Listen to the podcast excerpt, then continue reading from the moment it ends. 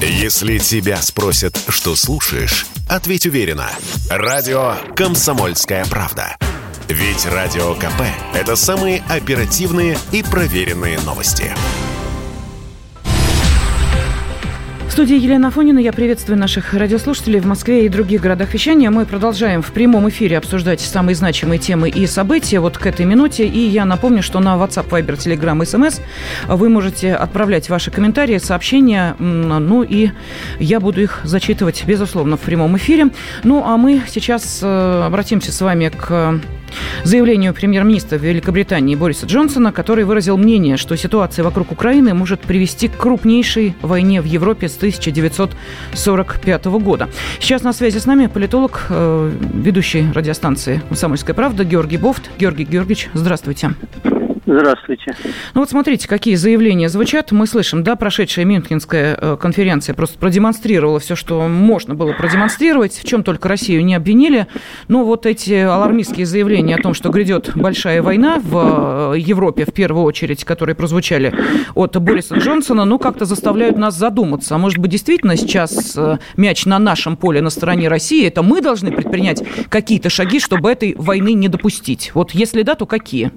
Э, отказаться от ультиматума 17 декабря 2021 э, года э, и отказаться от поддержки ЛНР, ДНР. Если такие шаги политически возможны, то они могут предотвратить войну в краткосрочном плане.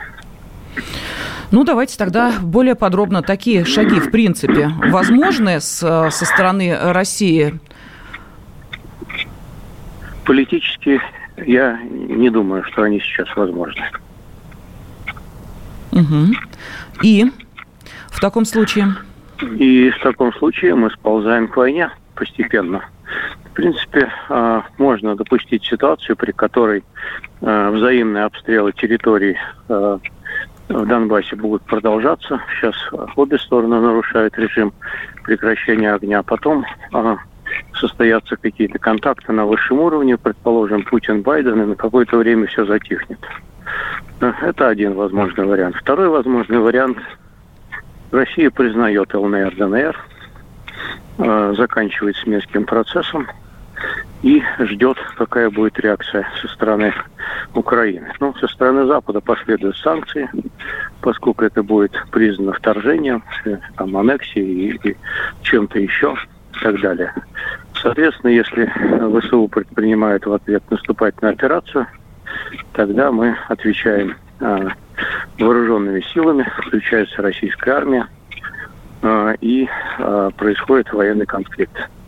Дальше варианты. Либо мы останавливаемся на границах ЛНР, ДНР, либо пытаемся идти дальше.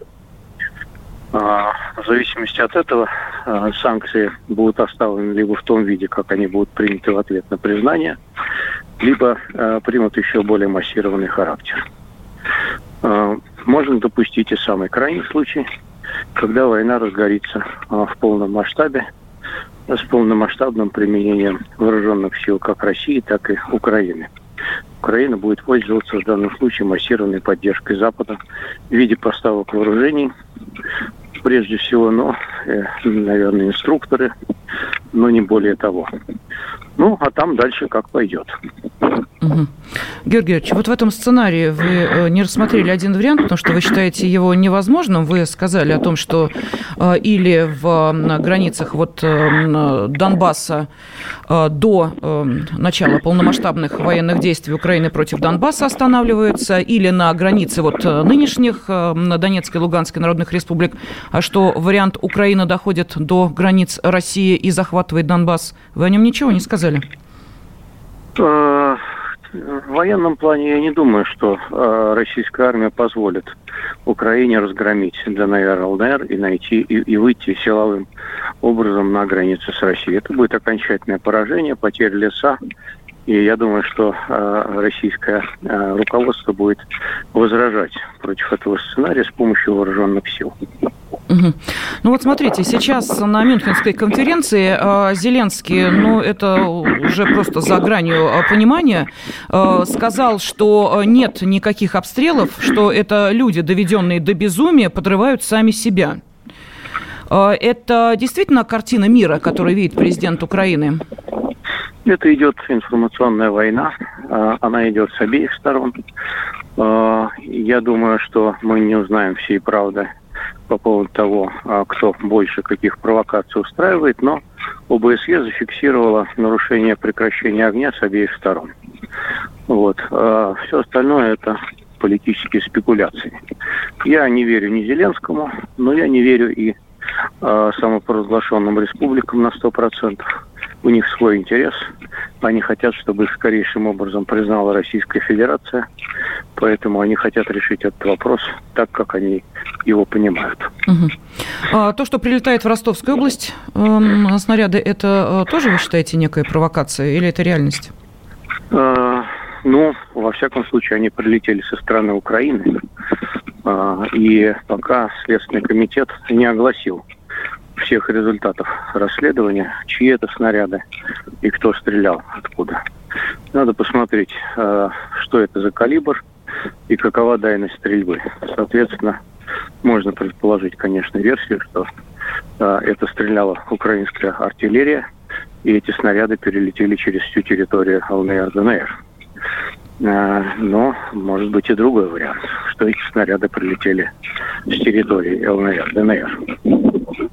Ну, давайте вернемся, к, собственно, к отношениям России и Европы. Глава Европейского совета Шарль Мишель на той же самой вот Мюнхенской конференции заявил, что Европа не видит признаков деэскалации ситуации вокруг Украины, это понятно, и не планирует вечно предлагать России оливковую ветвь. А, простите, в каком виде, в какой э, упаковке и с каким бантиком нам ее предлагали? Вот просто понять хочется, в чем были эти э, шаги Европы по отношению к России? Давайте, ребята, жить дружно. В чем они проявлялись? Они, они подразумевают под миролюбивыми предложениями те, те частичные уступки, которые они сделали в ответ на ультиматум МИДа 17 декабря, а именно согласились на переговоры по разоруженческим вопросам, которые МИД и российское руководство называют второстепенными. В то же время э, в ходе недавней встречи Лаврова и Путина э, огласилась э, версия такая, что, в принципе, мы на эти переговоры можем пойти, но не забывая о главных своих требованиях, так не расширение НАТО и сворачивание его инфра- инфраструктуры на позиции 1997 года. В то же время Лавров также отметил, что эти предложения, в общем, списаны фактически со всего того, что предлагала раньше Россия. И это можно считать частичным успехом даже. Они выдали свои, наши предложения за свои, примерно так сказал Лавров. Поэтому, в принципе, а, рассматривать а, предложения а, по переговорам по разоруженческим темам, ракетам там средней и меньшей дальности, Евросоюз, наверное, это и рассматривает как миролюбивую ветвь, э, оливковую ветвь. Вот. Но Россия, повторяю, считает эти вопросы второстепенными и хочет уступок по главным вопросам, а именно не расширение НАТО и сворачивание его инфраструктуры на позиции 97 года. Что мне представляется нереалистичным сценарием в настоящий момент. Георгий Георгиевич, не могу вас не спросить, э, собственно, о тех, э, о том экономическом воздействии, которое, возможно, будут применять в отношении России. Я просто вспоминаю, что вот буквально на днях Британия начала грозить российским олигархам э, полным запретом их присутствия в Британии. Ну и прочие кары всяческие экономические нам обещают. Что реально может воплотиться, по вашему мнению, а что не более чем блеф? Краткосрочном плане э, санкции могут последовать те, которые описывались, то есть э, какие-то санкции против российских госбанков, какие-то санкции против российских юридических и физических лиц, э, но при этом сохранение, скажем, расчетов, да, запрет обращения российского госдолга, но при этом сохранение расчетов в долларах там, и евро за энергоносители и так далее и тому подобное. Однако, если эскалация будет развиваться и дальше, и мы вступим в состояние э, более масштабной войны с Украиной, тогда и санкционный процесс будет развиваться тоже по нарастающей. И, в принципе, в абсолютном выражении нельзя исключать варианта, который постиг Иран или Северную Корею. Россия может выдержать такое давление, по вашему мнению, при нашей нынешней экономике? Россия страна гораздо более могущественная, чем Северная Корея, и гораздо более могущественная, чем Иран. Э, теоретически она может выдержать это давление и жить какое-то время в изоляции. Э, но, э, конечно, ни о каком тогда развитии не приходится говорить.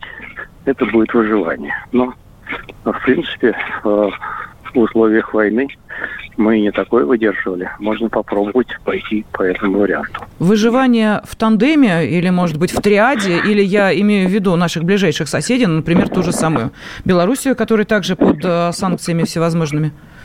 Беларусь это население 10 миллионов человек. Она нам тут не помощник. Ей самой бы справиться с проблемами, которые ее постигли.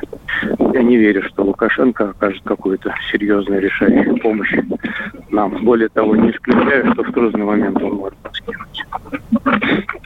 Спасибо. Политолог, ведущий радио КП Георгий Бофт был на связи с нашей студией.